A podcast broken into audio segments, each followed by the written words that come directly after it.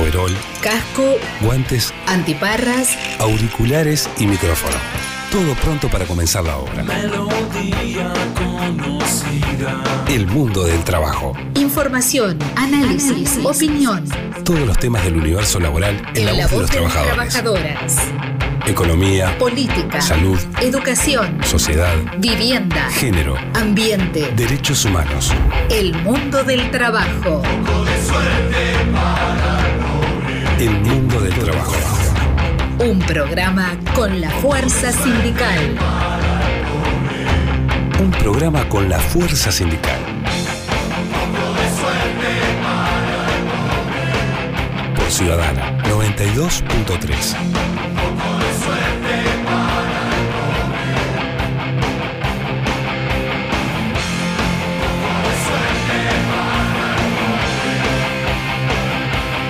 Muy buenos días, bienvenidos y bienvenidas al mundo del trabajo, programa número 15. Mi nombre es Jorge de Melo del Sindicato Único Nacional de la Construcción y Anexos, ZUNCA, y me acompaña, le queremos dar la bienvenida al nuevo integrante de este programa, William Vilches. Buenos días, Jorge Teto de Melo, ¿cómo estás? Es un placer y un honor compartir una mesa de radio contigo nuevamente. Muchas gracias por la invitación y buenos días a la audiencia. Bien, eh, me olvidé de mencionar que William Vilches también pertenece al ZUNCA. Si no van a pensar que trabaja en otra industria o en otra rama de actividad. Pertenecemos al Zunca, exactamente. Más Bien. específicamente al rubro ascensores. Bien, hoy vamos a tener en nuestro programa la mesa redonda sindical. Habitualmente participamos distintas organizaciones sindicales.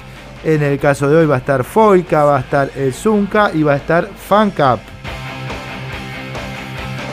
¿Qué te parece, Willy, si vamos a directamente darle a nuestros oyentes nuestras vías de comunicación? Muy bien, Teto, les damos. Nuestras vías de comunicación en Twitter son Ciudadana 923 FM, en Facebook Radio Ciudadana 92.3, en Instagram Radio Ciudadana 923, la web ciudadana.uy, Tunin, Oro FM y por Spotify Ciudadana a toda costa.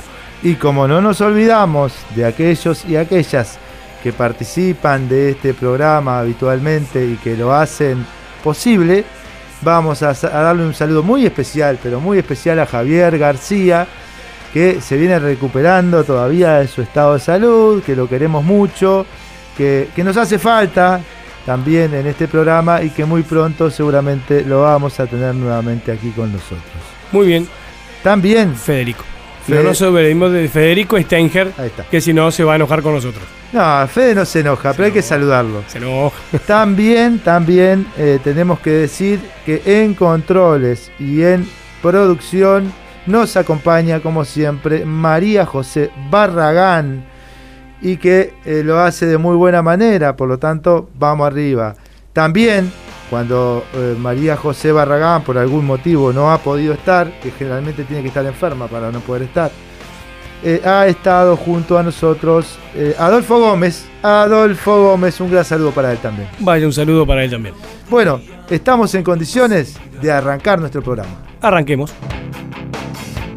Arrancamos con la mesa redonda sindical en el mundo del trabajo con nuestro sindicato, el ZUNCA. ZUNCA, Sindicato Único Nacional de la Construcción y Anexos. Bueno, desde el ZUNCA queremos mencionar, primero que nada, que estamos en el marco de una fecha histórica importantísima para el movimiento sindical y el pueblo uruguayo en su conjunto, que tiene que ver con el 48 aniversario, digamos se cumplen 48 años, se conmemoran 48 años de la huelga general de la CNT en el año 73, que fue el 27 de junio y este domingo, mañana, se cumplen 48 años, como decía. Este es un hecho histórico que si bien se, se toma a partir del golpe de Estado de ese año, es una definición que estaba resuelta por la CNT desde el año 64, es decir, nueve años antes se había resuelto que en el caso de haber un golpe de Estado se iba a decretar o a declarar la huelga general, que efectivamente se llevó a cabo y que tuvo por causa de esta decisión bueno, las consecuencias eh, de represión, de tensión y donde el cilindro municipal en aquel momento ofició de centro de detención de decenas y cientos de trabajadores y trabajadoras organizados en sus sindicatos, que bueno, determinó también que 15 días después se analizara la posibilidad de que se desarrollaran asambleas en los centros de trabajo y se levantara la huelga histórica. Eh, de este tema también seguramente la semana que viene vamos a invitar a alguien que esté en mejores condiciones que yo para desarrollar, pero nos parece importantísimo porque este fin de semana en ese marco el Zunca va a estar, como lo viene haciendo, desarrollando actividades en función de la campaña de recolección de firmas en contra de la LUC en diferentes lugares, pueden entrar en Zunca oficial y estar viendo allí cuáles son las actividades que se van a estar desarrollando este fin de semana. También queremos recordarle a todos nuestros trabajadores y sus familias que la Fundación Zunca Solidario viene eh, desarrollando la campaña del kilo, la campaña de recolección de alimentos y que se están distribuyendo en las ollas populares donde los barrios y sus organizaciones sociales fundamentalmente están bueno, haciendo la tarea en concreto de alimentar a las personas que no tienen para comer. Y desde el Sindicato de la Construcción tenemos que tener la conciencia suficiente de saber que desde nuestro lugar, con empleo, hoy podemos colaborar de una manera muy fácil, que es llevando un alimento al centro de trabajo y a través de los delegados, bueno, estar recolectando esta alimentación. Queremos también informar, con mucho pesar, que en los últimos, en la última quincena del mes de junio hemos tenido dos accidentes de trabajo que están bajo investigación del Ministerio de Trabajo y Seguridad Social, porque en definitiva primero hay que determinar si fue un accidente de trabajo o no y después determinar en qué condiciones y a qué grupo de actividad pertenecían los trabajadores. El primer accidente fue el día 16 de este mes donde en la ciudad de San José, o en el departamento de San José mejor dicho, hubo un accidente mortal donde un camionero, un trabajador, fue aplastado por el camión y una máquina que empujaba el camión que se había supuestamente ¿no? enterrado y estaban intentando desenterrarlo. Esto, vuelvo a reiterar, está bajo investigación del Ministerio de Trabajo y Seguridad Social y a los efectos de los resultados estaremos comunicando eh, a nuestros oyentes en el día de eh, jueves, el día jueves pasado, 24, también hubo un accidente laboral mortal en Colonia, en el departamento de Colonia, donde un joven de 19 años cayó de, una altura determinada y perdió la vida. También eh, se está investigando, al parecer pertenecía a una empresa de la rama metalúrgica que estaba vinculada a una obra y bueno, y tristemente falleció un trabajador muy joven. Después también solidarizarnos con la familia de un trabajador que prestaba servicios para la empresa MTA, que falleció con un infarto en el propio día jueves. Y bueno, también comentar estas cosas que no nos son indiferentes. Queremos también comentar otras cosas eh, que tiene que ver con una definición que comentábamos la, la semana pasada, pero que eh, en el día de ayer, viernes, tuvo la definición por parte del Ejecutivo Nacional del Zunca de resolver aquella definición del Consejo Directivo Nacional eh, realizado en Minas el 14 de mayo, donde se resolvía ir a una gran jornada en defensa del trabajo y el Ejecutivo Nacional le puso fecha y fijó las características de esta actividad. El paro del Zunca a nivel nacional va a ser el día jueves 15 de julio y donde las características van a ser las siguientes. Eh, van a ser paros con caravanas en todos los departamentos, eh, con el horario de 9 a 13 horas en la mayoría de los departamentos y va a haber una movilización metropolitana dentro de Montevideo, es decir, van a estar concentrando los departamentos de Canelones y San José, que seguramente eh, por estas características van a definir un paro un poco más eh, extenso, es decir, en general cuando eh, Zunca moviliza en la zona metropolitana, los departamentos de Canelones y San José a los efectos del traslado paran de 8 a 14, pero esto seguramente y ciertamente lo va a definir cada departamental y seguramente estas sean las características para la eh, caravana metropolitana que se va a desarrollar ese día en Montevideo. Este paro tiene que ver con la defensa de la industria nacional, en solidaridad con los trabajadores de la industria extractiva, en particular con la planta de cemento Portland en Paysandú y el intento de cierre de la planta que eh, generaría un perjuicio importante a la población del lugar. Y al contrario de lo que se pretende de cerrar la planta, eh, seguimos reivindicando la instalación del tercer horno en esa planta de Paysandú, que generaría una mejora en la producción nacional y además en la cantidad de puestos de trabajo que son necesarios en determinadas partes del país. También solidaridad con los trabajadores y trabajadoras de peajes, que venimos ya en un plan de lucha de hace varios tiempos, de hace un montón de tiempo, mejor dicho, y que tiene que ver con la automatización y bueno, lo que esto genera en función de la falta de reconversión laboral y por lo tanto lo que se transforma es en la pérdida de puestos de trabajo con un plazo límite de este año para reducir en alrededor de 130 puestos de trabajo.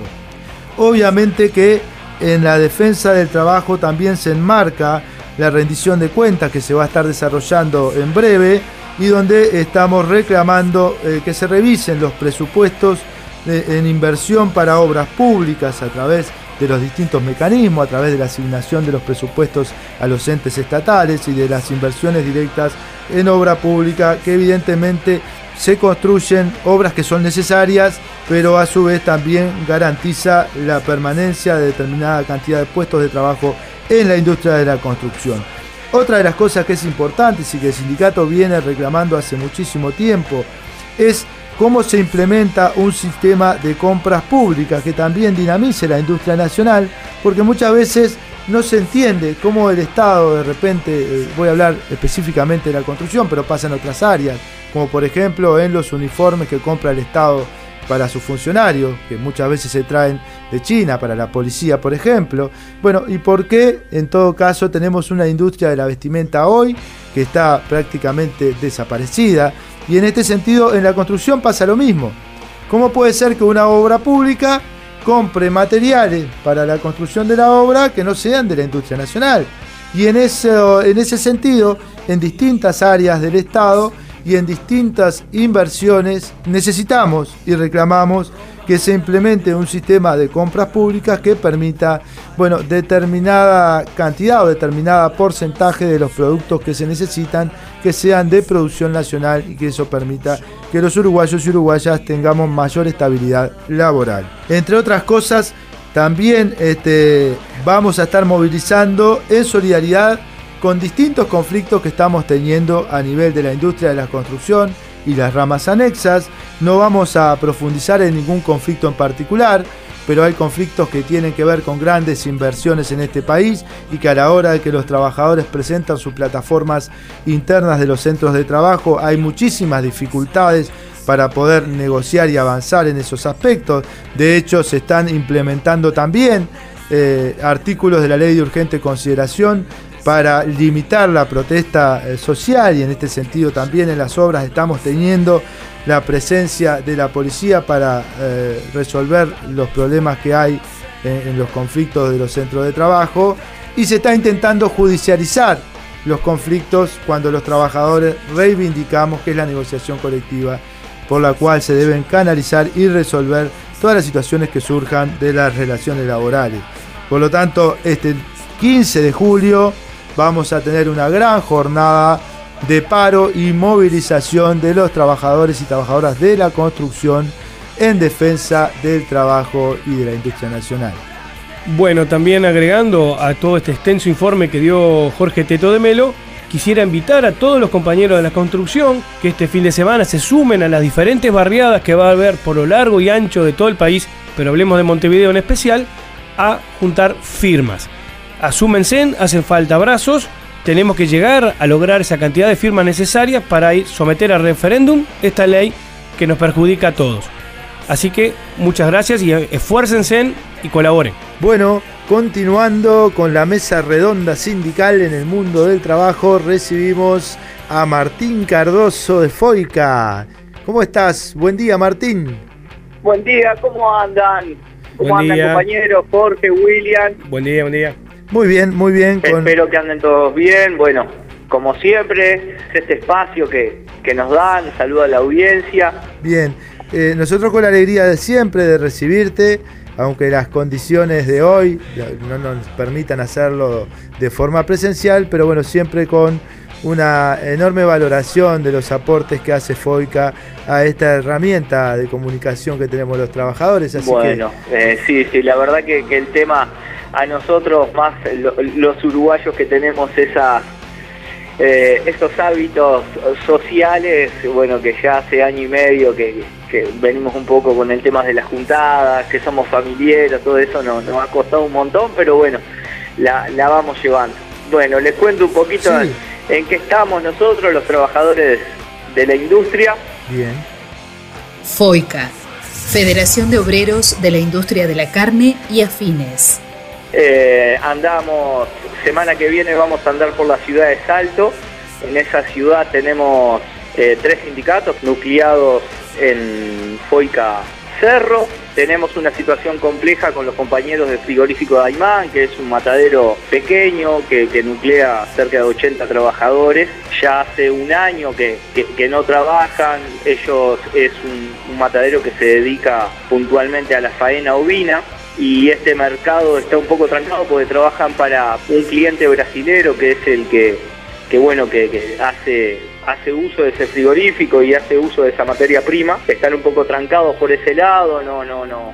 Perdieron ese cliente por tema de la pandemia y bueno, todas estas crisis que, que han habido hasta a nivel económico, lo perdieron ese cliente, la, la empresa está buscando está buscando nuevos clientes para bueno colocar su, su producto, pero no ha tenido suerte y bueno, ha sido llevado que los trabajadores ya va a ser casi un año que están en seguro. Y bueno, semana que viene estaremos por salto. La idea es instalar para darle una mano más a, a las compañeras madres solteras, eh, jefas de familia, eh, instalar, le vamos a llamar un, un desayuno y una merienda eh, solidaria, que bueno, que implica puntualmente para los trabajadores, no va a ser eh, ejemplo como una olla popular que a veces es abierto a, todas las personas, sino esta vamos a implementarlo puntualmente para los trabajadores del frigorífico de Aymán y bueno, estamos en esas gestiones, la idea es arrancar tres veces por semana, un desayuno, una merienda eh, por la tarde para los hijos de los compañeros. Y bueno, y, viendo si podemos instalar una olla, pero estamos en, en- gestiones y en tentativas de- de- de arrancar con, con esta iniciativa de, de la federación, a ver cómo le damos una mano y cómo los palanqueamos a los compañeros en esta situación compleja. Eh, de principio sería por el invierno y bueno, eh, esperemos que reactivan las actividades antes, pero eh, de principio sería eso y bueno, estamos eh, enfocados como dirección de, de FOICA en este tema. excelente. Clarito, clarito. Y Bueno, Martín, eh, ¿alguna cosa más? No, no, por, por el momento era eso. Bueno, ya para tal vez para la semana que viene estemos ya hablando de consejo de salario, porque en esta semana que viene ya estarían los lineamientos. Bueno, pa- para todas las ramas, por suerte no va a haber periodo puente, va a haber negociación colectiva y bueno, eso para los trabajadores es una buena señal. Así que bueno, estaríamos eh, por ahí, no- nos vemos como siempre, recontra agradecer este espacio que, que bien le hace a, a- nuestros trabajadores, ¿no? Que- que las personas estén, bueno, eh, enteradas y que se involucren también en todas estas cuestiones sociales que llevamos los sindicatos que, que a veces no son reivindicadas o, o no son aplaudidas por algunos sectores, pero bueno, el movimiento sindical siempre, siempre va al frente y, y siempre está dando cabida. Bien, Martín, al final tenía razón el Teto, quedaba algo más y algo muy importante como es esto de la ronda y, y no periodo puente. Sí, sí, sí. Por suerte vamos, vamos encaminados para ahí. Así que bueno, eh, obviamente a todas las ramas de actividad, sabemos que hay muchas ramas de actividad como el turismo o, o la rama gastronómica que, que la pandemia le ha pegado fuerte, pero hay otras ramas de actividad que, que hay ámbito de negociación. Excelente, Martín. Bueno, Bueno, les mando un abrazo a todos por ahí compañeros y saludo a los compañeros de la radio también. bueno, un gracias. gusto de escucharte y te escucharemos nuevamente la Bueno, ya semana nos que viene. veremos eh, presencialmente y bueno, conversaríamos porque lo, lo que tiene la presencialidad que tiene eh, otra impronta. Tal cual. Bueno, Abrazo, Ulises, Abrazo. nos vemos, hasta luego. chao. Seguimos con la mesa redonda sindical y ahora vamos a presentar a Natalia Bello de la Federación de ANCAP. Buenos días Natalia, ¿cómo estás? Buenos días, muy bien compañeros, ¿cómo andan? Muy bien, gracias. ¿Cómo está el, gremio? ¿Cómo, ¿Cómo la vienen llevando? Y bueno, y este espacio, como estás acostumbrada, es justamente para colocar información importante del, digamos, de la rutina o del día a día de las organizaciones sindicales y en este caso te invitamos a que hagas uso de la palabra. FANCAP, agrupación ex Federación ANCAP. Bien, al igual que creo que la mayoría de los sindicatos este, estamos este, metidos al, al 100% en lo que es este, la recolección de firmas. Este, por suerte, los últimos días se han sumado muchísimos compañeros y hemos podido poner este, varios puestos fijos, sumándonos a su vez a las barriadas que hay en, los diversos puntos de Montevideo, este, con la organización central. Este, por suerte ya llevamos 17.000 firmas juntadas. Eh, el otro día, gratamente, llegamos a juntar 400 en un día, gracias a la, gran disposición de compañeros este, para, para, para ponernos en diversos puntos de, la ciudad que, hemos encontrado que, que, rinden en cuanto a lo que es la recolección de firmas. Campañón. Este, Sí, sí, la verdad que eh, venimos re contentos y como que estamos muy motivados, estamos dándonos el, aliento permanente, digamos, para no aflojar, porque realmente rompe los ojos, ¿no? Este, por, por dónde viene la mano, para atarlo con la realidad, como hacemos siempre, ¿no? Este, las últimas horas nos enteramos, por ejemplo, eh, que se decidió este, cobrarle 6 millones de dólares menos al año eh, a las empresas Claro y Movistar, ¿no?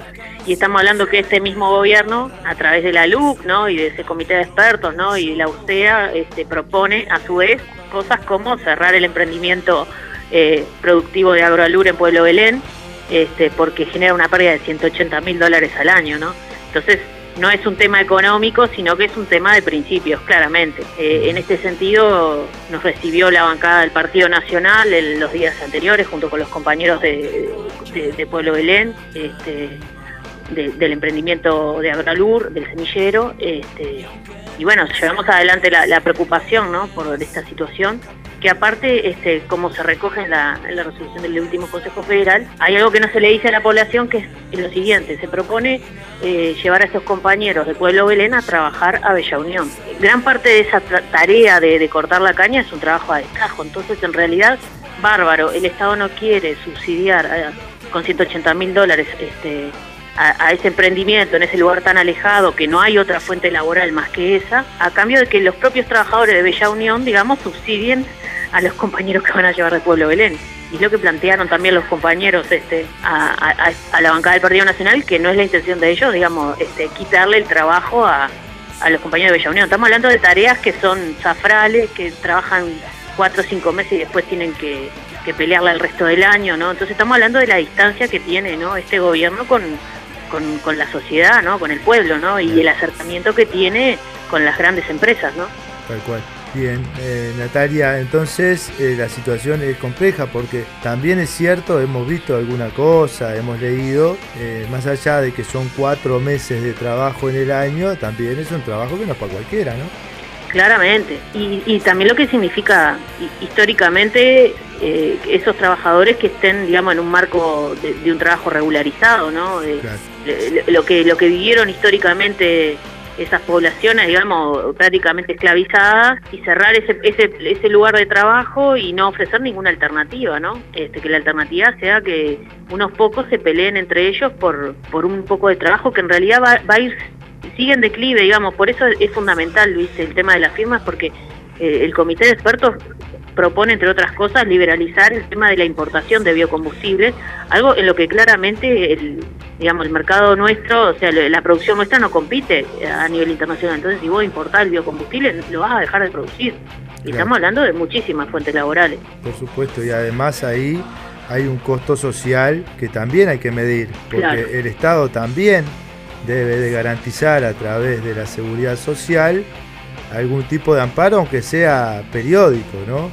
Y después como esa gente queda desamparada. Claro, y aparte que hay un montón de gente que es afral, ¿no? Porque, eh, digamos, eh, la ANCAP siempre te habla de los que son este funcionarios de ALUR, bárbaros. Pero hay un montón de gente que, es eventual, que es astral, que, queda por fuera de cualquier tipo de acuerdo, este, que quedan completamente desprotegidos, ¿no? Eh, y bueno, en ese sentido es que hemos, eh, nos hemos planteado hacer este, actividades este, después de, que suceda lo de la entrega de las firmas, se va a hacer una gran asamblea ciudadana en Bella Unión, este, con la coordinadora de sindicatos de ANCAP, para hacer una actualización de lo que es la, plataforma de la coordinadora de sindicatos de ANCAP, porque una cosa era eh, cuando arrancamos el año pasado, ¿no? Los, temas que se venían y ahora son las realidades que estamos afrontando.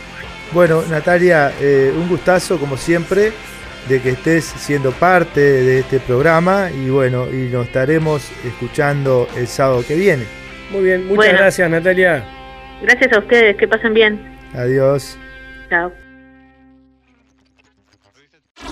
El mundo del trabajo. Un programa hecho por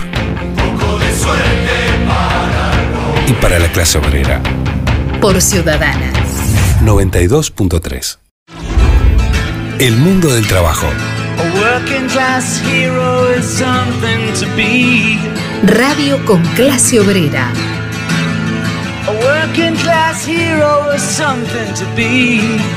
Ciudadana 92.3. If you want to be a hero, well, just follow me.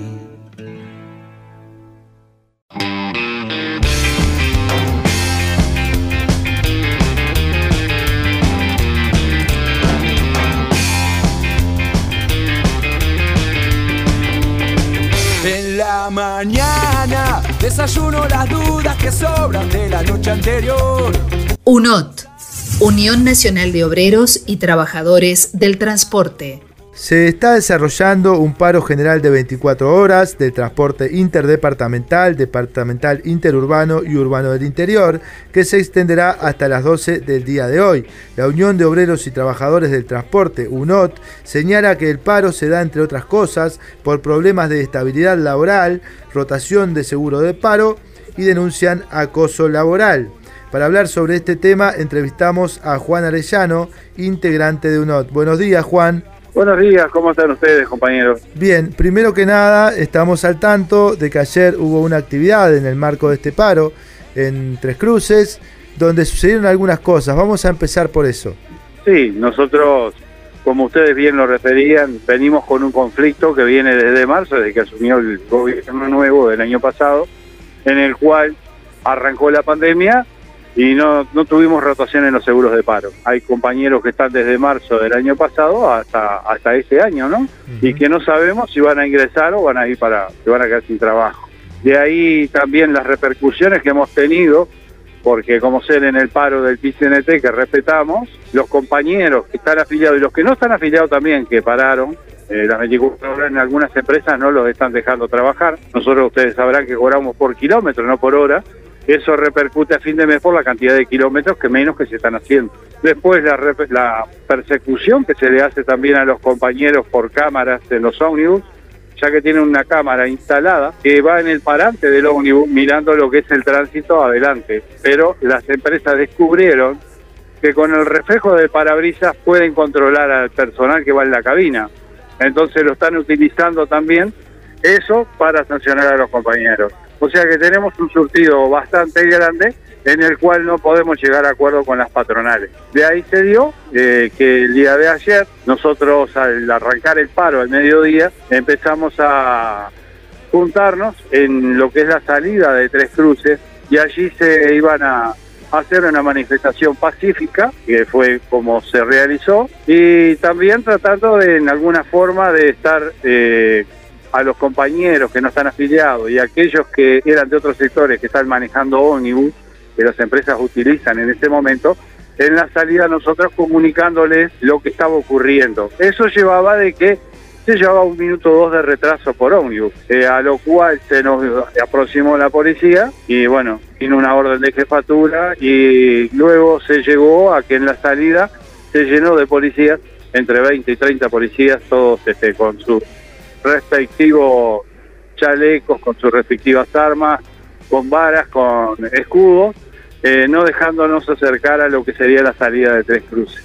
Eh, tuvimos una conversación con algunos de los jefes de ellos diciéndonos que nosotros no podíamos arrimarnos a lo que era la salida, y bueno, lo respetamos porque es una manifestación pacífica, pero vemos que los tiempos han cambiado tanto que ya no podemos ni siquiera manifestarnos. Acá se le hace más caso a las patronales que a los trabajadores.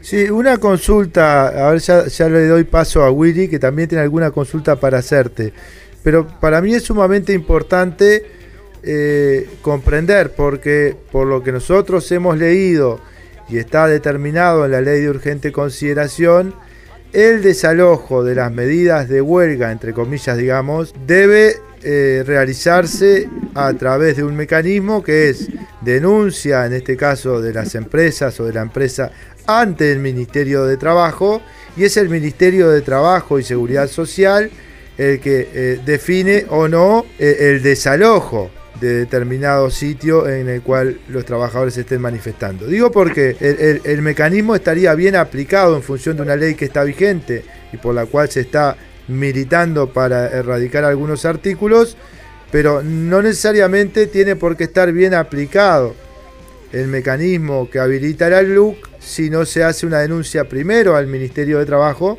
y es el Ministerio de Trabajo el que determina eh, que el Ministerio del Interior tome cartas en el asunto. Entonces sería bueno por lo menos aclararlo y tenerlo presente. Sí, nosotros ayer de tarde tuvimos una conversación mientras que estábamos, a eso de las 2 de la tarde fue que nos llamó el director de trabajo y nos dijo qué estaba ocurriendo en la terminal. Él se pensó, porque le habían, le habían este, mencionado supuestamente de parte de la terminal, que nosotros a partir de las 4 de la tarde íbamos a retrasar los coches media hora, lo cual no era cierto en ningún momento lo dijimos que íbamos a hacer eso, pero le aseguramos que el retraso que se estaba era muy poco, él nos dijo que estaba bien, que no había ningún problema, pero después lamentablemente apareció la policía y bueno, la verdad que no sabemos cómo hicieron para si hubo una denuncia de por medio, si no hubo denuncia, sé que la circulación acá no se privó porque la circulación estuvo igual, pero son las cosas que están pasando compañeros en este cambio de gobierno. Bien, eh, lo importante que es reafirmar, eh, tratar de derogar eh, esta ley de 135 artículos nefastos y regresivos para los trabajadores. Eh, sería muy importante ahora en este o poner un poquito de empeño y llegar a lograr a conseguir esas firmas que hacen falta. Pero con el fin de buscar una solución a este conflicto que ustedes vienen teniendo desde hace un largo tiempo, ¿qué posibilidades de diálogos tienen con las autoridades? nosotros el antes de ayer tuvimos una reunión que fue con el ministro de, Trabajo, en el cual nos acompañó el, compañero Marcelo Tala, y en la cual estuvimos planteando los problemas que estábamos teniendo, él los entendió, y había, por lo menos habíamos quedado en acuerdo en hacer una mesa de trabajo que iba a ser bipartita entre el director, algún actor del Ministerio de Trabajo y los trabajadores, para armar un cronograma de estos problemas que estamos teniendo para poder discutirlos y después ellos mismos iban a hacer otra bipartita, pero con las patronales, tratando de allegar a las partes. Eh, bueno, en eso habíamos quedado con el ministro, pero bueno, hoy cuando empezamos a, expresarnos acá con, toda la democracia que, pensamos que existe en Uruguay, nos viene, pasando esto, que el día de ayer este, apareció la policía. No sabemos cómo, pero fue lo que apareció. Sí, Juan, yo quiero un poco también hacer hincapié en algo que vos planteabas al principio y, cómo analizamos estas situaciones que son mal utilizadas porque se utilizan con un fin que no es para el cual se les creó, como por ejemplo las cámaras en los ómnibus. Vos planteabas que esto ha sido utilizado eh, pura y duramente para la represión sindical.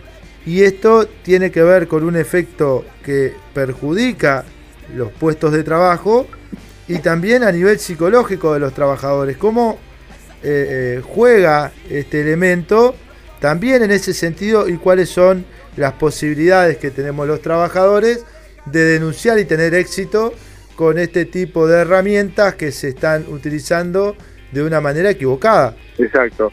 Eh, nosotros lo que vemos que en una discusión que tenemos hace mucho tiempo sobre las cámaras, que nunca llegamos a acuerdo, es que si las cámaras son en los ómnibus, como por ejemplo en los ómnibus urbanos, las cámaras son por seguridad. Seguridad estamos hablando de asaltos o cualquier problema de arrebatos que puedan ocurrir arriba del ómnibus, en la que puedan agredir a un pasajero o al trabajador. En este caso, las cámaras eran para el tránsito y las empresas, claro que no están respetando esto y están queriendo sancionar a los trabajadores que ya han sancionado con las cámaras. Nosotros lo que decimos es que no puede ser que trabajemos 5, 6, 7, 8 horas manejando un ómnibus adentro. Ustedes saben que eh, la, los problemas climatológicos que hay en el país a veces nos lleva a trabajar 300, 400 kilómetros con niebla. Y sin embargo, tenemos que manejar sin ningún aparato ni instrumento que nos pueda guiar en la ruta, solo con nuestros ojos, que es lo único que tenemos. Sin embargo, para esto no se busca una solución, sí para tratar de sancionar a los trabajadores con, por intermedio de las cámaras. Para nosotros es una presión psicológica, lo hemos puesto varias veces, de tener una cámara que nos va mirando continuamente a ver si nos rascamos o si nos tocamos el ojo o si en momento paramos o lo que sea. Sí, es un problema que estamos viviendo que creo que es a nivel general, porque no es solo en el ómnibus, me imagino, sino en lugares fijos también que están poniendo cámaras. Y bueno, eso atenta contra el trabajador y la privacidad. Bien, Juan, con el, con el tema de, de la vacunación y el protocolo de COVID, ¿cómo sigue este tema? Porque desde la UNOD le pidieron a los trabajadores que se vacunaran, habiendo un aforo del 100%, si en la pandemia eso es viable, puede ser así, y en enero del, de este año, el Ministerio de Transporte y, y Obras Públicas eh, niega que haya riesgos de habilitar un aforo del 100% en ómnibus interdepartamentales. ¿Cómo vienen trabajando con ese tema? Bueno, acá hubo un impulso de los compañeros de las cooperativas en el cual hicieron una movilización para tratar de vacunar a todos los compañeros que trabajan en el ómnibus, en el cual Salud Pública se comprometió que a corto plazo iban a estar todos vacunados, pero realmente no fue así. Acá no se vacunó nadie más que la vacunación común. Es más, muchos tuvimos que ir viendo dónde sobraban vacunas para ir a vacunarnos porque no se nos, no se nos aseguró la vacunación. Y hay muchos compañeros que han podido acceder a una vacuna o dos, pero hay otros que no. O sea que, como el resto de la población general, no, no tenemos una cobertura que nos proteja dentro del ómnibus, sabemos que estamos muy expuestos en ómnibus completamente cerrados, que no se pueden abrir las ventanillas, y bueno, eh, esa es la forma que estamos trabajando en este momento. Bien, Juan, eh, nosotros queremos agradecerte por haber participado en nuestro programa y quedamos a las órdenes también para seguir conversando sobre los temas que entiendan necesarios o convenientes eh, a través de, de estos micrófonos. Por lo tanto, gracias por estar en el mundo del trabajo.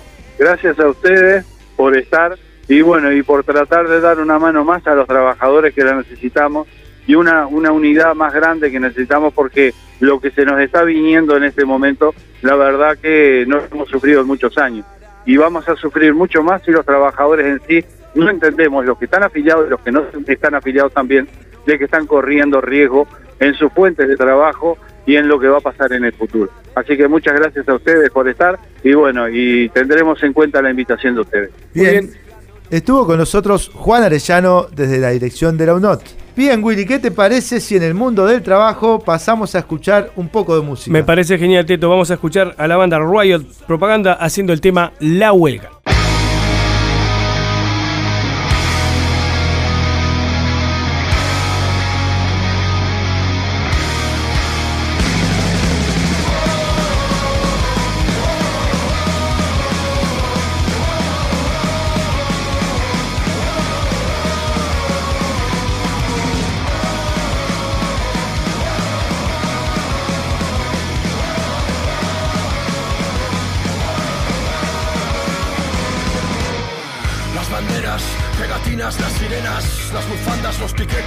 Las declaraciones del ministro insultante, el viejo sindicalista, el estudiante, el patrón amenazante. Que abusa de poder, te dice si haces huelga, no te molestes en volver, el contrato temporal, el esquiro en la rata, los piquetes de la patronal con porra y placa, vuela una lata y se abren cabezas, pisotones, carreras y sangre. El miedo se desata y ocurre en un instante en cualquier plaza. El arrogante de azul, la multa, la ley mordaza, la familia sin casa, el parado, la madre soltera y el esquirol que siempre llena su nevera a la huelga. Agita tu bandera, que viva la lucha de la clase.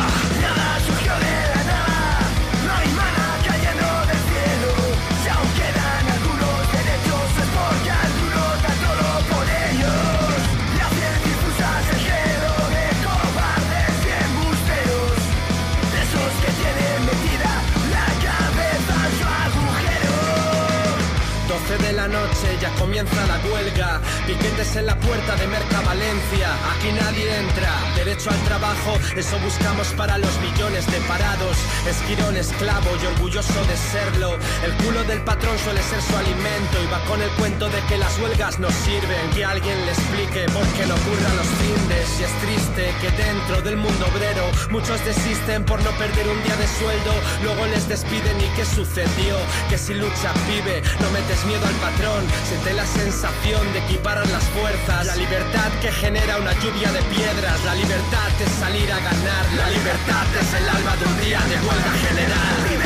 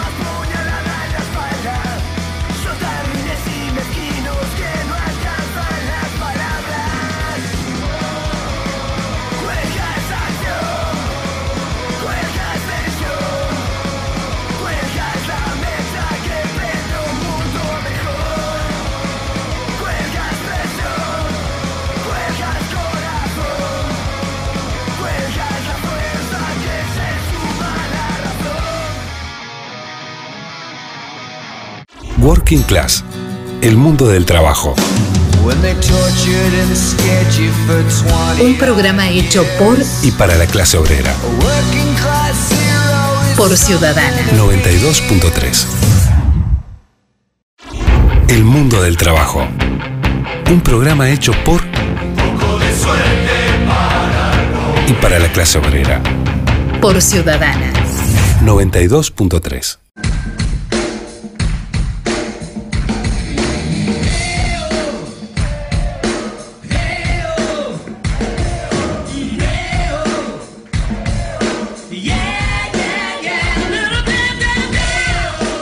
AFUTU, Asociación de Funcionarios de la Universidad del Trabajo del Uruguay. Una docente de idioma español de UTU fue separada de su cargo y se le retuvo la mitad de los saberes, mientras se le realizaba un sumario por publicar comentarios en redes sociales. Las gremiales educativas aseguran que en los últimos meses se ha desatado una política sistemática de ataque a esta organización y su accionar, articulada desde algunos medios de comunicación, legisladores y jerarcas de la educación. Constatamos un avance autoritario que busca criminalizar la protesta, deslegitimar las organizaciones y desprestigiar ante la sociedad a sus integrantes, dice la declaración publicada por la Asociación de Funcionarios de la Universidad del Trabajo del Uruguay, AFUTU. Para hablar sobre este y otros temas, entrevistamos a Daniel Maciel, integrante de AFUTU. Buenos días, Daniel, ¿cómo estás? Muy buenos días a todos, gracias por el espacio y un gusto. Eh, AFUTU publicó un comunicado dándole apoyo a la docente sumariada. Eh, ¿Qué opinión sobre el tema y cómo está la situación actualmente de esa compañera? En primera instancia, eh, importante en el marco de cómo se vienen desarrollando algunas cuestiones que los trabajadores organizados nos preocupan, eh, tiene que ver con este caso particular de, de la funcionaria. Eh, en, el- en este momento el sindicato está dándole todas las, garantías jurídicas, desde la asesoría jurídica, eh, en el entendido de que el sumario, si bien comenzó extraoficialmente por publicaciones que tenían que ver con, algunos aspectos este, de, índole partidariamente, digamos, por alguna manera hablando del fallecimiento del, del ex ministro Larrañaga, eh, la investigación aparentemente, lo decimos aparentemente porque esa es una información que sostiene este, la involucrada y el asesor jurídico, eh, se estaría eh, tornando en una investigación hacia otra publicación que no tendría nada que ver con lo que en primera instancia el sindicato recibió como una preocupación. Esa es la realidad este, desde el punto de vista administrativo que hoy está aconteciendo con respecto a la funcionaria. Y hasta el día 5 de julio no se tendrán nuevas novedades, dado que ahí donde, donde se va a hacer la siguiente instancia de declaración. En ese sentido, eh, el sindicato evidentemente tiene alerta porque ya hemos tenido algunos indicios este, en otras cuestiones donde han sido castigados inclusive dirigentes eh, sindicales electos de nuestra de nuestro sindicato en cuestiones absolutamente casi para nosotros menores e inexistentes, pero para la administración este, evidentemente eh, nosotros creemos que se han potenciado, dado que detrás de esas, de esas instancias hay figuras sindicales de renombre como son inclusive secretario de, nuestra, de nuestro Ejecutivo Nacional. Sí, justamente ese aspecto es un aspecto a tener en cuenta, sobre todo también por cómo vienen accionando desde lo que son eh, las directivas de la educación o la, digamos las direcciones de las diferentes áreas de la educación, teniendo en cuenta también lo que pasó en San José hace algún tiempo con profesores del liceo número uno y por lo tanto la evaluación de, la organización sindical, en este caso AFUTU, sobre la persecución sindical, supongo que, la habrán hecho. Sin dudas. Eh, para nosotros es una preocupación y no menor porque se junta casualmente este, con las mismas dinámicas que se vienen aplicando con los compañeros de, de FENAPES, que tú muy bien hacías este, el paralelismo con respecto a los compañeros de San José, que ya dejan de ser compañeros de San José porque estamos hablando de figuras de, índole nacional, de FENAPES, que representan a todo un colectivo nacional y que eventualmente este, se focaliza en, una situación escolar, en este caso liceal, en el caso de FENAPES, este, pero que en realidad se está intentando también castigar a un dirigente sindical de renombre con mucho, con mucho apoyo popular desde la organización sindical. Lo que evidentemente nos preocupa como trabajadores organizados, no solo de los sindicatos de la educación, sino que todos los sindicatos en este momento estamos este, en esa cruzada donde creo que tenemos que entrar a redoblar como sindicatos algunas cuestiones que son de carácter, desde el punto de vista, en este caso, del derecho a expresarse, nada más y nada menos, una, una situación tan particular como es la, lo, que la ley nos otorga de permitir una libre expresión, por supuesto dentro de los marcos y los cánones que correspondan, pero sí sin perder la libre expresión, achicada un poco por, por este miedo que se quiere instalar de, que si tú hablas o decís algo inconveniente, corres el riesgo de ser una persona este, señalada. ¿no? Bien, Daniel, eh, en breve la educación pública en general volverá a la presencialidad. Si hablamos de educación, eh, en este momento de pandemia, ¿los protocolos están dados o está dado el momento para volver a clases? Bueno, ese es un tema bien interesante. La NEP, eh, Codicen, está trabajando en una, en una comisión, en un grupo bipartito con todos los sindicatos a nivel de la de salud y seguridad este, en los centros educativos. En ese sentido, eh, ha habido algunos diálogos este, en los últimos tiempos con respecto al mantenimiento, sostenimiento y garantía de los protocolos. Evidentemente, para los sindicatos sigue siendo un debe eh, la vuelta, el retorno a clases en la medida que eh, estadísticamente los contagios y las, situaciones de fallecimiento se siguen generando en números importantes y que nosotros a pesar de que, muy a pesar de que se diga que en los centros educativos los chicos, los docentes, los funcionarios en general no este, generan un riesgo en el traslado de, digamos, del virus, la realidad de lo que estamos en los centros educativos sabemos que eso se está dando Eh, hace muy poquito estábamos eh, valorando el crecimiento de, familias en cuarentenadas con el regreso de los más chiquitos a la escuela primaria, eh, padres con familias completas este, en cuarentenadas esperando hisopados porque su hijo justo fue a un centro educativo donde hubo una expansión del virus, dado que uno de los estudiantes o dos tenían, este, padecían la enfermedad. Eh, y esta, esto es una realidad tácita que nosotros la estamos viviendo en los centros educativos, particularmente en mi caso me tocó volver eh, las escuelas, mucho trabajo en un proyecto de las escuelas rurales, séptimo, octavo noveno, donde tenemos muy pocos chicos, y también estamos trabajando con un cuidado enorme en cuanto a los protocolos. Pero claro, salvedad, tenemos en esos lugares especialmente muy pocos estudiantes en espacios este, importantes. No así lo que está pasando en la educación primaria y no así lo vemos nosotros con mucho peligro, lo que podía estar pasando en un retorno, un retorno masivo de estudiantes a las aulas con los espacios que cuenta la educación pública, ¿no? Desde AFUTU eh, denuncian que hay estancamiento eh, de concursos para contratación de personal.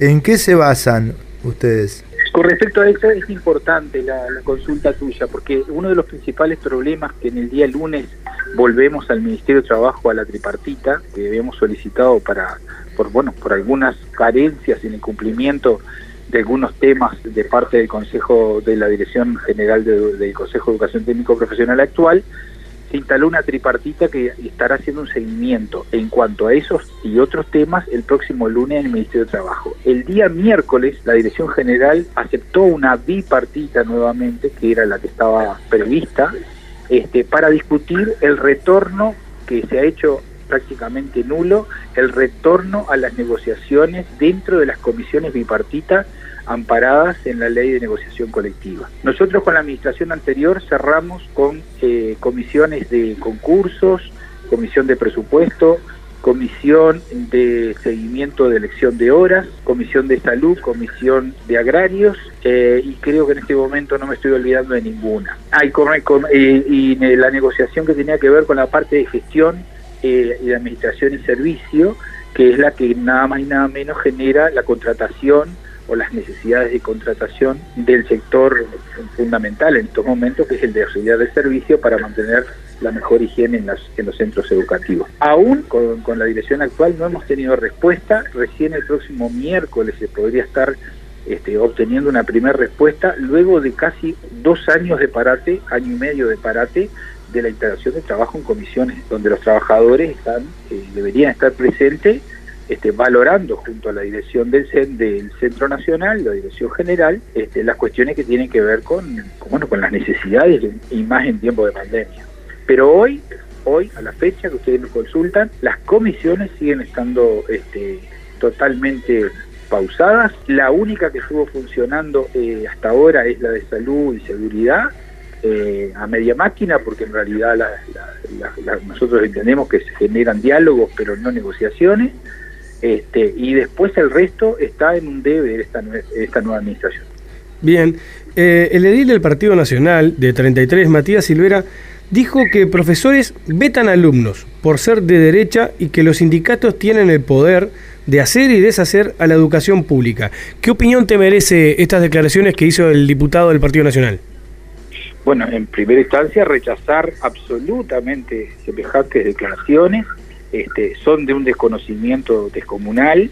Eh, evidentemente ese, legislador ha estado muy alejado de los centros educativos en, en, todo sentido, porque si uno mira la educación que tenemos en nuestro país en este momento y con una historia eh, mínimamente de los últimos 15 años, todos los funcionarios docentes hemos trabajado no solo con una libertad en cuanto a nuestra libertad de cátedra, este, y convengamos que en, las aulas no solo hay gente de izquierda, de derecha o de centro, ¿no? O mejor dicho, no es solo de, un, de, un, de una línea. Esto está garantizado y fue respetado durante mucho tiempo para que nadie pudiera tener un perfil propio de los caracteres que tienen que ver con la educación pública y nuestros planes de trabajo, ¿verdad? Así que rechazamos como sindicato absolutamente ese tipo de, comentarios que simplemente lo que intentan es ayudar a hacer un agujero más en contra de los trabajadores organizados, porque evidentemente como sindicato y como integrantes del TNT estamos viendo permanentemente un ataque a cualquier figura eh, organizada dentro de los trabajadores buscando cuestiones que son absolutamente falsas y que en definitiva lo único que hacen es mellar con una muy mala intención delante de los medios de prensa que se prestan a llevar este tipo de agravios hacia los profesionales de la educación. Sí. Daniel, para, para hablar un poquito también del tema de la educación, particularmente en UTU, y esto relacionado con la ley de urgente consideración, porque sobre la educación en general hemos hablado mucho. No sé si vos querés eh, mencionar alguna cosa que te parezca importante sobre los perjuicios de esta ley a UTU en particular, y después también eh, saber cómo vienen a nivel de AFUTU con el tema de la recolección de firmas. Bien, en cuanto a la ley de urgente consideración, este, eh, quizás hasta repetitivo dentro de cualquier organización sindical en este momento podemos llegar a ser, pero puntualmente a la educación técnica la deja ante un desnudo bastante importante. Hace muy poquitos días escuchábamos algunas propuestas que estarían saliendo a nivel de mandos medios, llegó la propuesta, evidentemente esto se estaría de alguna manera articulando o pensando o proyectando de parte de las autoridades de, máximas de la educación, que es eh, algunos cambios en la estructura eh, educativa donde podrían llegar a centralizar las propuestas educativas eh, en, cuanto a regiones. Esto tiene dos problemas este, fundamentales. El primero es que este tipo de prácticas, estas reformas educativas encubierto, al existir la ley de urgente consideración que saca del ámbito directriz de los antiguos consejos desconcentrados, saca la figura del representante de los trabajadores, pone en un riesgo enorme cualquier tipo de reformulación educativa en consulta este, y totalmente fuera de cualquier eh, opinión de quienes hacen de la educación permanente, que son los funcionarios todos que están en los centros educativos.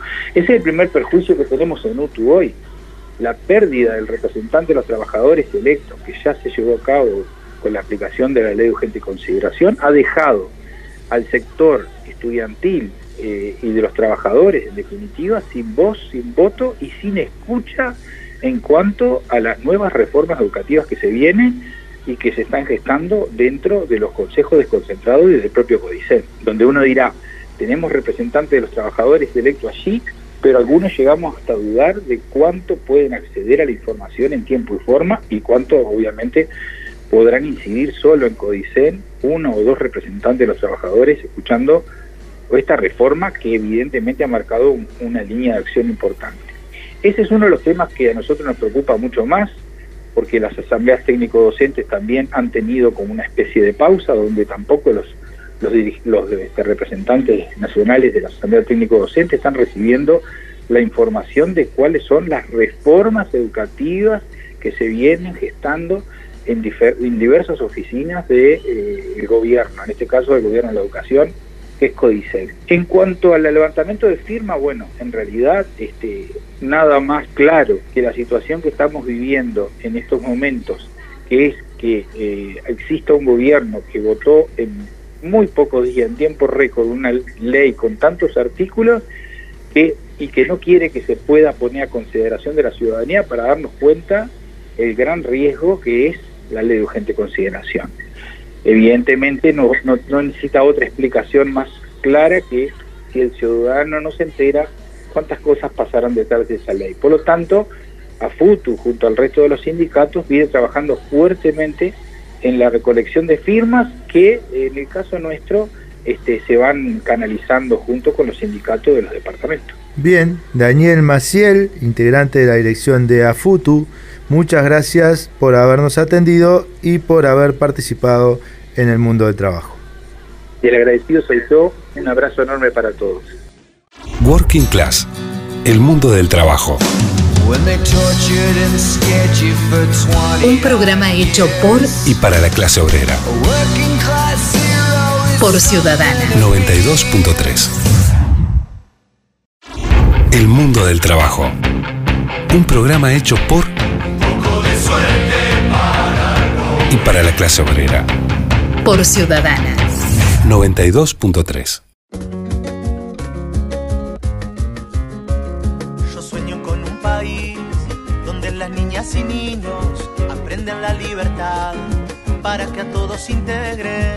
Es un país generoso donde vivimos seguros, que a todos tiende la mano, que educa para el futuro. Por este país yo firmo, por un país más seguro. Esta es la oportunidad, pone tu firma al futuro. Por este país yo firmo, por un país más seguro. Esta es la oportunidad, pone tu firma al futuro. Soñemos con un país con más oportunidades derriba nuestros muros, sorteando dificultades. Un país que siempre cuide a los más necesitados, que honre nuestros derechos por nosotros conquistados. Por este país yo firmo, por un país más seguro. Esta es la oportunidad, pone tu firma al futuro. Por este país yo firmo, por un país más seguro. Esta es la oportunidad, pone tu firma al futuro. Que nadie se quede afuera, que no nos gane el encierro. Tenemos buena madera y una paciencia de hierro. Por este país yo firmo, por un país más seguro. Esta es la oportunidad,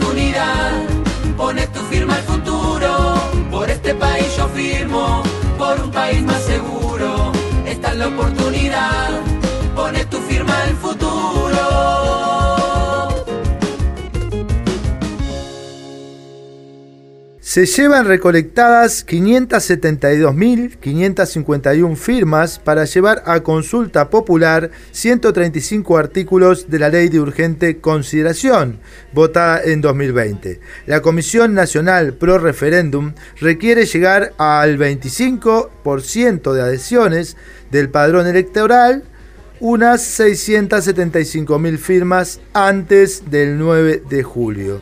Para hablar sobre este tema entrevistamos a Amira Fagundes, integrante del Consejo Federal de la FEU y de la Comisión Nacional Pro Referéndum. Buenos días, ¿cómo estás Amira? Buenos días, ¿qué tal? Bueno, muy bien, muy bien. Nosotros lo primero que queremos eh, consultar contigo es sobre la importancia de la cifra alcanzada hasta el momento y cuál es la valoración que, que se ha hecho al respecto. Bueno, primero que nada, una cifra muy importante a pesar de todas la, las trabas que hemos tenido que, superar en este tiempo, desde diciembre que arrancamos a, pensar en, en, bueno, qué artículos iban a, íbamos a llevar al referéndum y a lo que llevamos hoy en día con más de medio millón de adhesiones de uruguayas y uruguayos que que están seguras de que bueno eh, una instancia de consulta popular es necesaria, que es necesario más tiempo para, para debatir. Entonces, eh, sumamente contentas en realidad de, de, bueno, de poder haber alcanzado esta cifra y, y, con la esperanza de redoblar en estos últimos días porque, porque la meta aún sigue siendo alta, eh, siguen faltando eh, muchas firmas y sabemos que hay muchas que, que están en proceso de retorno y, estamos pidiendo que cada persona que tenga alguna firmita guardada en su mueble, que, que, bueno, es momento de que, de que la entregue a su comité de base, a su sindicato y, y que puedan estar el 8 de julio eh, siendo entregadas a, a, la Corte Electoral, ¿no? Bien, Amira, buenos días. Eh, te habla William, también del Zunca, como mi amigo acá, eh, Jorge de Melo. Eh, ¿Cómo viene la campaña con sus próximos objetivos? Bueno, vamos a tener todos los días grandes movilizaciones. Eh, sabemos que, que, algunos días, por ejemplo, el, el día del paro del PIT-CNT, se lograron juntar más de 20.000 firmas, 80.000 en, en lo que fue el primero de mayo. Entonces vamos a estar eh, generando instancias casi que con el mismo despliegue todos los días de aquí al 8. Eh, entonces, bueno, eh, sí, eso nos lleva a pensar a cada una de, de nuestras organizaciones que, que apoyamos esta eh, el pro referéndum y bueno, van a ser claves los fines de semana, ¿no? Eh, por ejemplo, el 27, eh, día de la huelga general a 48 años, en todo el país va, van a haber puestos tratando de abordar a, a cada uruguayo, cada uruguaya que, que salga de su casa básicamente y, y, que le pueda poner la firma para, bueno, habilitar el referéndum.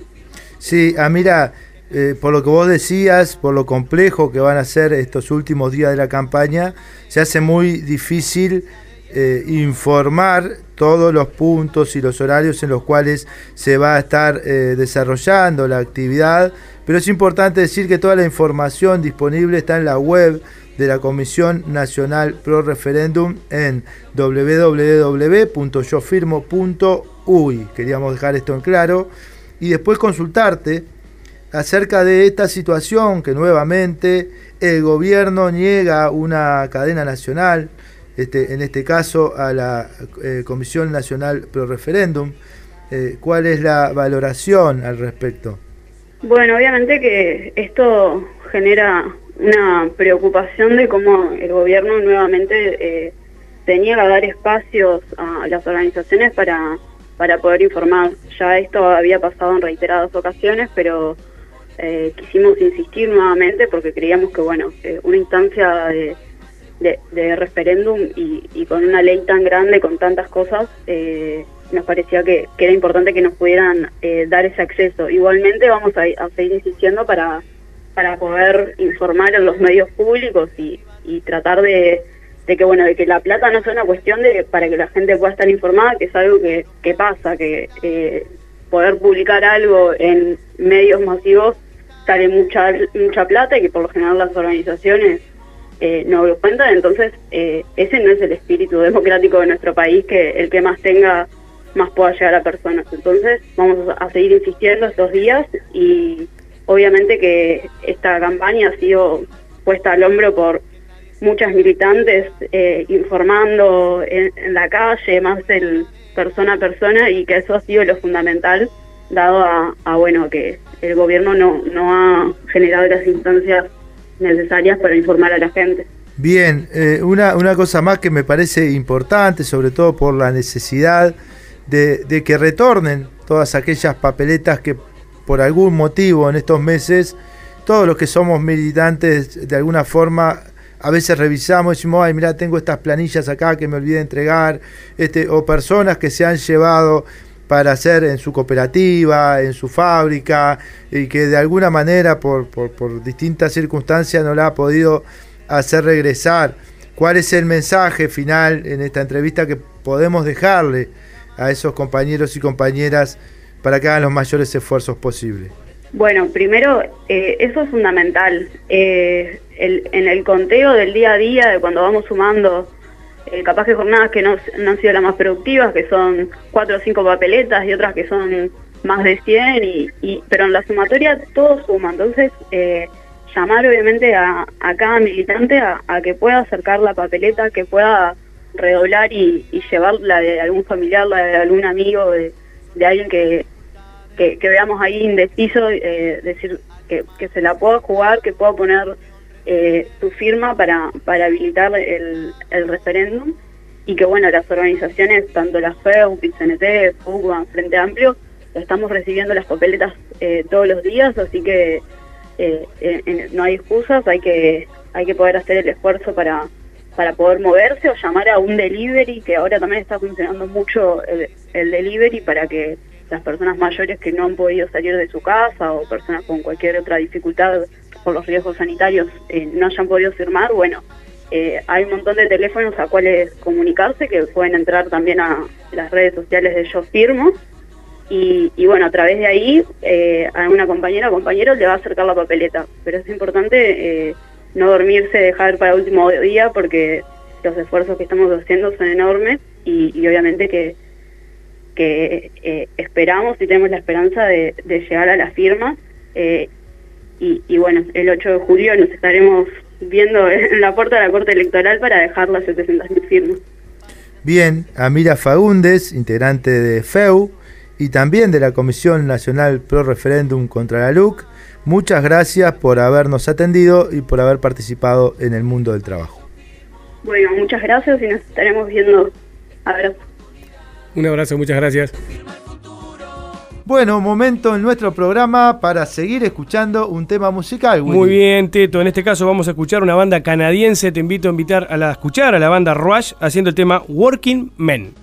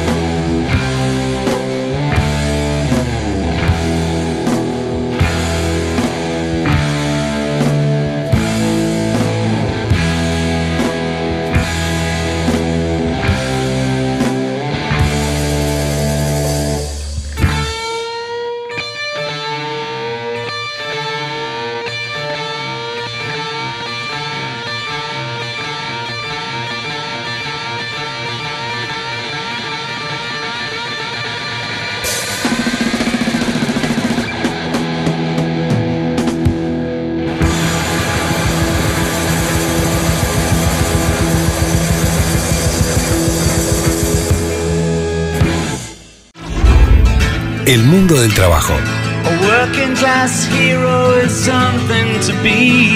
Radio con clase obrera.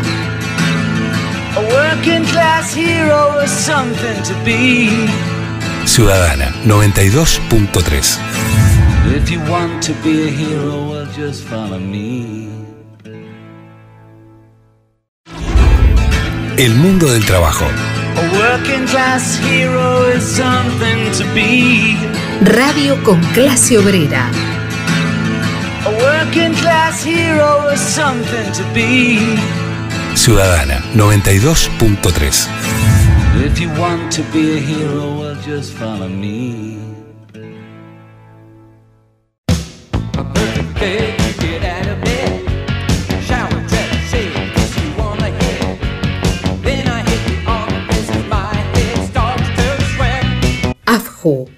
Asociación de Funcionarios Judiciales del Uruguay. El Parlamento aprobó por unanimidad un proyecto de ley que faculta a la Suprema Corte de Justicia a suspender, postergar o eliminar las ferias judiciales de ahora en más. Desde la Asociación de Funcionarios Judiciales del Uruguay expresan que este proyecto de ley no fue consultado al gremio que representa a la mayoría de los trabajadores judiciales. Para hablar sobre esto y sobre otros temas, entrevistamos a Sandino Schiavone, dirigente de AFJU, integrante de la Corriente Judiciales Libres. Buenos días, Sandino, ¿cómo estás? Muy buenos días, este, buenos días para ustedes, buenos días para, para su audiencia. Este, bueno, es muy acertada esa introducción. Efectivamente, el Parlamento aprobó esa ley y además este, tenemos novedades porque en el día de ayer viernes este, la Suprema Corte de Justicia dictó una acordada, que es la forma como, como se expresa la Suprema Corte de Justicia, ¿verdad? Mediante acordadas, por la cual dispone la dejar sin efecto, es decir, aplicar la ley y dejar sin efecto la feria judicial menor.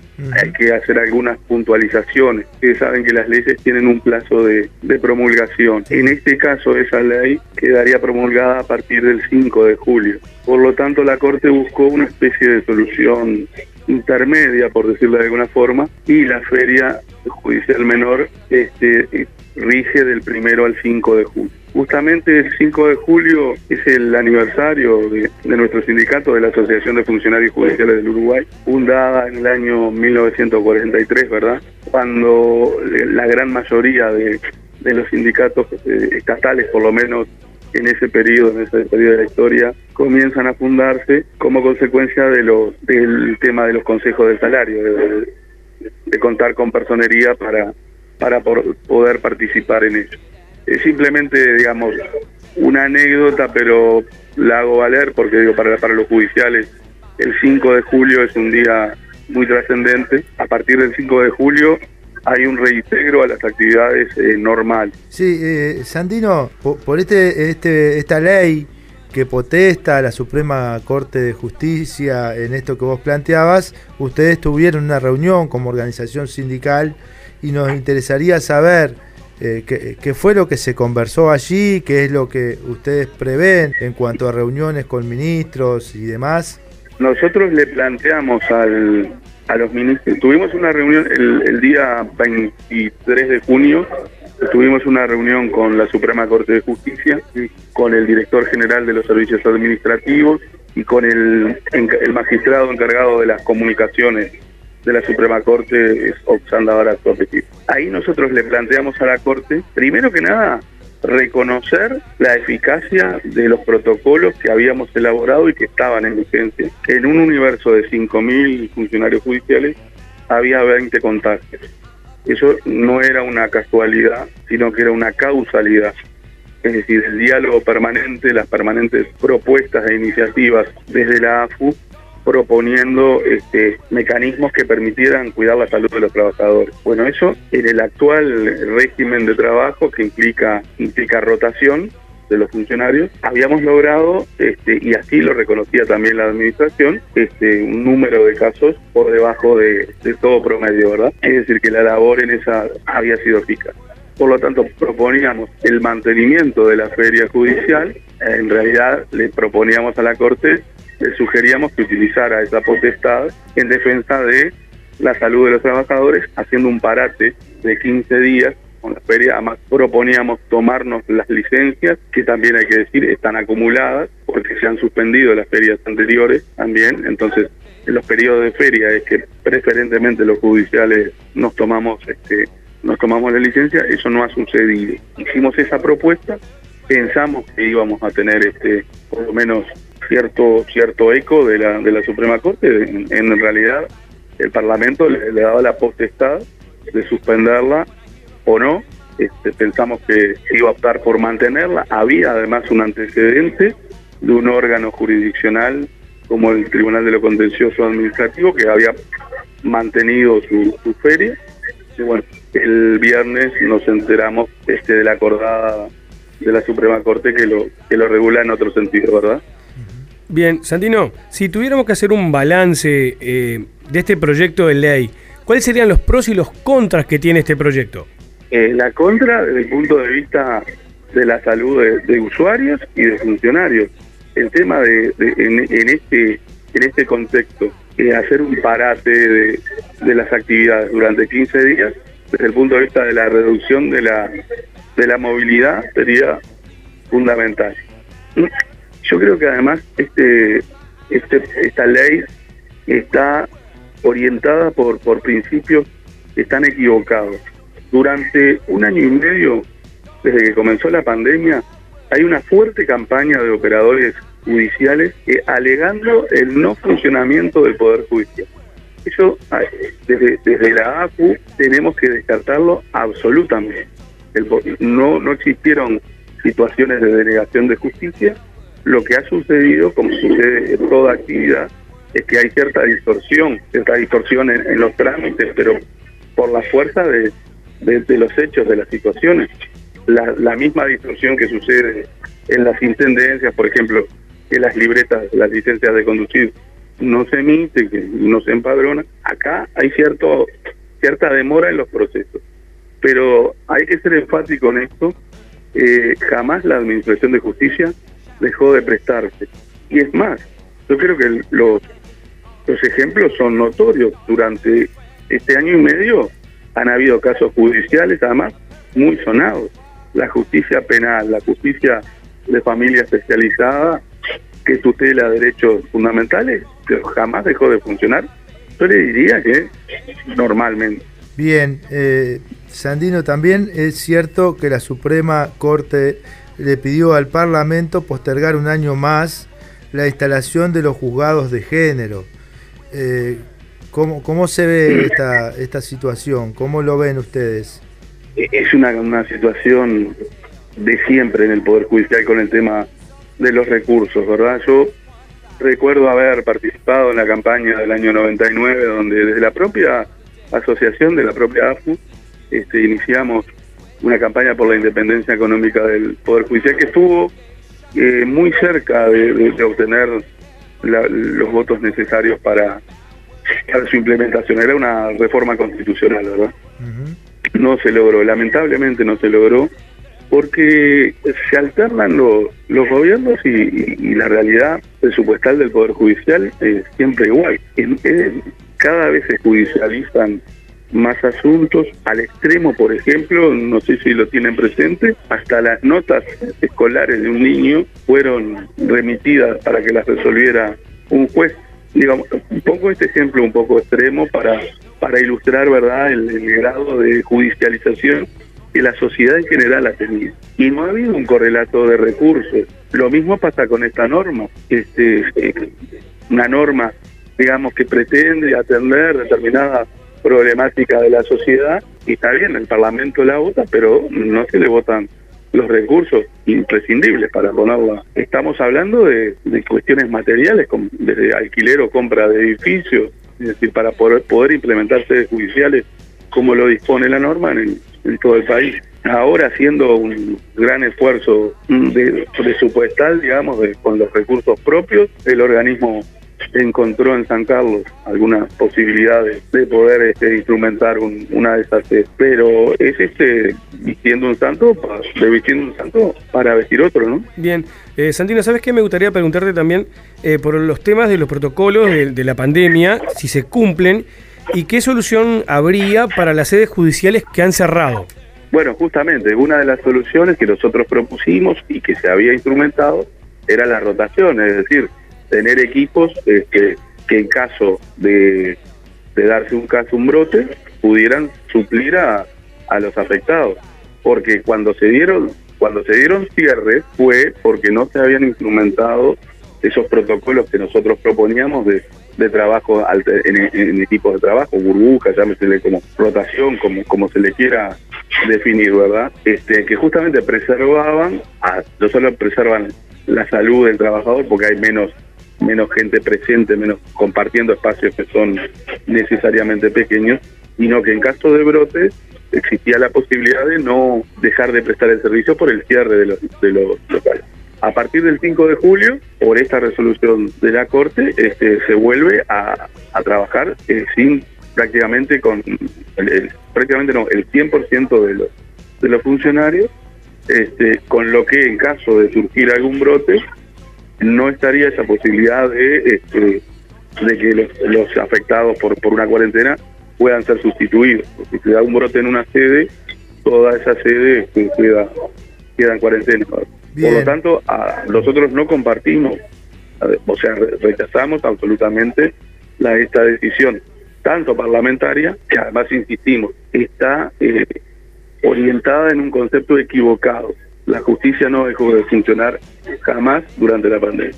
Sí, tal vez la, mayoría de la población ante el concepto de justicia y de sus representantes, que son los de los que integran la Suprema Corte de Justicia, podamos tender a pensar mayoritariamente que esta composición no tiene cuestionamientos, pero corresponde preguntar al sindicato de los trabajadores judiciales cuál es la evaluación o la opinión que ustedes tienen sobre la Suprema Corte de Justicia sobre la, cuestión institucional, yo, creo que viene de, larga data, ¿verdad? Eh, la Suprema Corte de Justicia, su posición institucional viene de 1907, tiene, han, han habido cambios constitucionales y se mantienen en funcionamiento. Yo aquí, digamos, una opinión de, de todos los judiciales no le puedo dar. Le puedo dar una opinión personal. Se trata de magistrados, hay que reconocer también son magistrados que ingresan por los cargos más bajos de la judicatura en general, ¿no? Van al interior del país, recorren el interior del país, empiezan por el norte y, van van bajando hacia hacia Montevideo y después de que logran cierta experiencia, además en el interior, que también puede ser objetable, ¿verdad? Porque este también hay un centralismo montevideano ahí, pero bueno, eso se da en todas las áreas del Estado prácticamente. Y bueno, llegan a Montevideo y, siguen haciendo carreras. Son muchas veces, además, previamente fueron funcionarios. Le, hablo de, la integración actual de la Corte en algunos casos, ¿no? Son magistrados de carrera. Si usted me pregunta qué prefiere en, una, en un máximo órgano judicial de un país, y bueno, yo le diré que un magistrado de carrera también es una garantía de, ecuanimidad a la hora de, a la hora de los pasos, ¿no? Podrán haber otro tipo de, de ideas, podrán haber otro tipo de conceptos. Yo no le puedo dar en este aspecto una opinión de todos los judiciales, sino que ya le digo, es una opinión personal. El Poder Judicial del Uruguay está considerado a nivel iberoamericano como uno de los poderes judiciales más independientes y más garantistas. Basta ir cruzar el charco, digamos, para tener otras realidades, ¿no? Eh, lamentablemente. Así que no sé si, si fui claro en, ese concepto. Personalmente creo que una Suprema Corte, el máximo órgano judicial de un país integrado por magistrados de carrera que han llegado a ella muchas veces por antigüedad, como, como ha sucedido, este eh, es, una, es una garantía. Más allá de que como funcionario judicial y en este caso en particular tengo críticas acérrimas a algunos de, de su funcionamiento y sus disposiciones, pero no puedo no puedo negar que este, el sistema este a los efectos de la administración de justicia también es una garantía.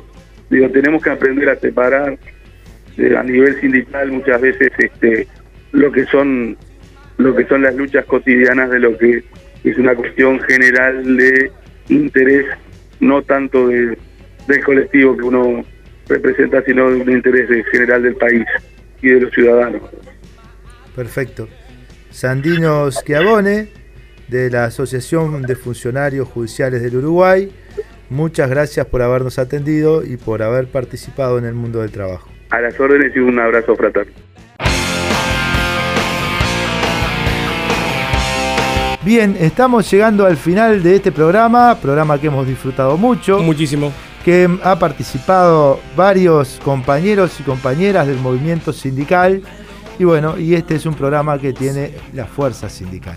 Muy bien, a mí me queda solamente despedirme, darle las muchas gracias, sobre todo a vos, Teto, a Majo, por invitarme a participar y formar parte de este equipo. Así que les agradezco y muchas gracias. Bien, este fue el programa número 15 del Mundo del Trabajo. Los esperamos el próximo sábado a las 9 horas por Radio Ciudadana FM 92.3. Hora de colgar guantes y overol. Hasta la próxima jornada. Pero la lucha continúa siempre.